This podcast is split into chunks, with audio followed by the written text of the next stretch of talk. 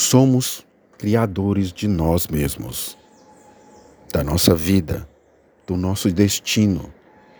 Nós queremos saber isto hoje, nas condições de hoje, da vida de hoje, e não de uma vida qualquer, de um homem qualquer.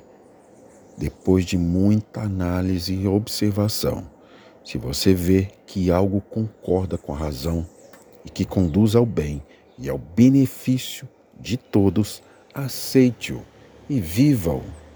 Fazemos muito pelas pessoas que amamos. No entanto, às vezes esquecemos que nós também merecemos ser amados e valorizados.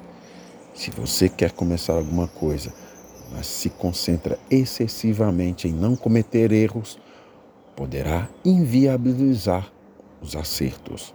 No início de todo o projeto, os erros são inevitáveis e, aliás, é por meio deles mesmos que se adquirem informações necessárias a um planejamento e a uma atitude mais adequados ao que se pretende.